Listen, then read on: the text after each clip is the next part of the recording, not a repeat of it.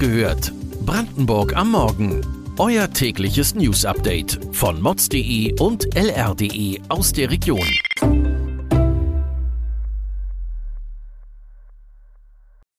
Guten Morgen an diesem 8. Juni. Mögliches Comeback von Andreas Kalbitz in der AfD. Neuer Kita-Beschluss sorgt für Ärger. Aktivisten drohen Autofahrern mit neuen Blockaden. Das und mehr erfahrt ihr heute bei Wach gehört, Brandenburgs Morgen-Podcast von mods.de und lr.de. Ein Phantom spaltet die zweitstärkste Fraktion im Brandenburger Landtag. Andreas Kalbitz ist schon seit zwei Jahren aus der AfD ausgeschlossen. Der Grund? Er soll bei seinem Eintritt in die Partei frühere Mitgliedschaften in rechtsextremen Vereinen und Parteien verschwiegen haben. Und dann boxte er auch noch den parlamentarischen Geschäftsführer Dennis Holoch krankenhausreif. Kalbitz versuchte sich seine Rückkehr in die AfD vor Gericht zu erstreiten, bislang erfolglos. Doch der Bundesparteitag in Riesa im Juni könnte der Wendepunkt sein. In der Brandenburger AfD darf Kalbitz auf die Loyalität einer mächtigen Unterstützerin bauen.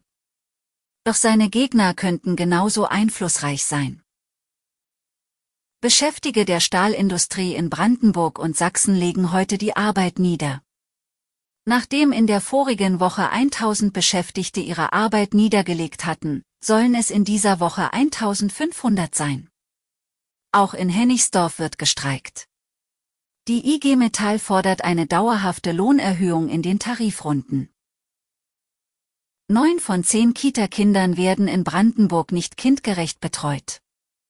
Das besagt eine Studie der Bertelsmann Stiftung.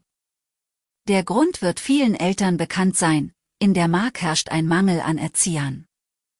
Nun hat die Landesregierung einen Beschluss gefasst, der die Situation verschärfen könnte. Kitas dürfen mehr Plätze anbieten. In Amtssprache heißt das, der Dispositionsspielraum wird von 5 auf 10 Prozent erhöht. Die Entscheidung hängt mit dem Krieg in der Ukraine zusammen. Durch den Beschluss können Kinder von Geflüchteten in Kitas aufgenommen werden. Das Land gewährleistet auf diese Weise den Rechtsanspruch auf Betreuung. Allerdings sind die neuen Kita-Regeln auf einen bestimmten Zeitraum begrenzt. Tesla hat beim Bau seiner Fabrik in Brandenburg gezeigt, man kann auch flott bauen. Ein Konzern wie die Deutsche Bahn darf sich da nicht blamieren. Das Eisenbahnunternehmen kündigte vollmundig an, den Bahnhof Fangschleuse verlegen zu wollen.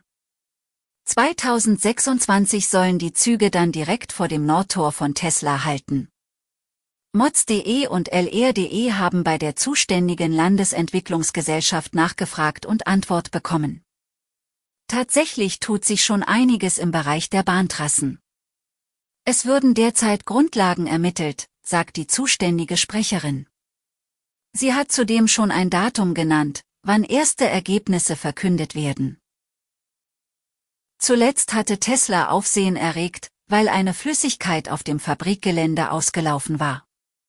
Doch nicht nur im Landkreis oder Spree sorgt man sich um Schadstoffe in der Natur. In Forst im Landkreis Spree-Neiße wird ein Haus abgerissen, weil es auf verseuchtem Boden steht. Auf dem Grundstück stand vormals eine Textilreinigung. Die Schadstoffe haben sich mit dem Grundwasser inzwischen kilometerweit ausgebreitet. Eine Stadtverordnete der Linken befürchtet einen Zusammenhang mit der Zunahme von Krebserkrankungen einer benachbarten Grundschule. Außerdem gibt es die Sorge, dass die Schadstoffe die Grenze überschreiten. Die polnische Seite könnte dann Ansprüche auf Schadensersatz stellen. Nun hat die zuständige Behörde untersucht, ob die Gifte die Neiße schon erreicht haben. Wir bleiben beim Thema Umwelt. Manche verdammen sie, andere umjubeln ihre Taten. Die Aktionen der Gruppe Letzte Generation sind sehr umstritten. Zuletzt attackierten sie Pipelines der Ölraffinerie in Schwedt. Oder sie ließen am Flughafen BER Luftballons steigen. Nun hat das Bündnis weitere Autobahnblockaden im Juni angekündigt. Denn sie fühlen sich von der Bundesregierung ignoriert. Die Gruppe fordert von der Politik, die fossile Infrastruktur nicht weiter auszubauen. Doch solange die Aktivisten keine Antwort von Wirtschaftsminister Robert Habeck erhalten, muss die Zivilgesellschaft herhalten. Im Juni sollten Autofahrer also die Verkehrsmeldung im Auge behalten. Oder noch besser, regelmäßig den Podcast Wach gehört hören und schon morgens mit den wichtigsten Nachrichten aus Brandenburg versorgt sein. Schauen wir nun mit der Lupe auf Brandenburg und was im Flächenland noch aktuell ist. Bauern in Elbe-Elster im Süden Brandenburgs fürchten um die Ernte. Im Winter sah es noch gut aus. Doch mittlerweile ziehen Traktoren lange Staubfahnen hinter sich her. Betroffen sind unter anderem Mais, Roggen und Gerstenfelder.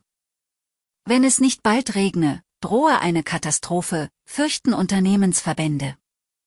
Am Donnerstag soll es in der Region endlich regnen, doch ob das reicht, bleibt fraglich. Kommen wir zum Schluss zu etwas Fröhlicherem. Am 24. Juni kommt Roland Kaiser nach Eisenhüttenstadt.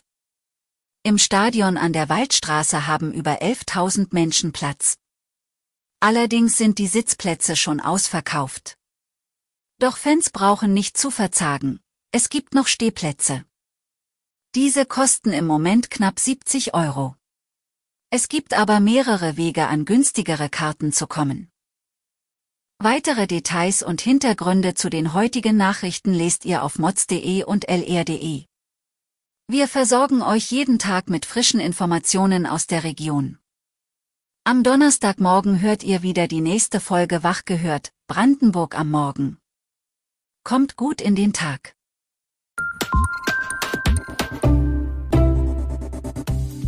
Wach gehört. Brandenburg am Morgen ist eine Produktion von mods.de und lr.de. Wir freuen uns auf euer Feedback per Mail an wachgehört.mods.de. Ihr findet uns auf allen bekannten Podcast-Plattformen. Abonniert uns für euer tägliches News-Update.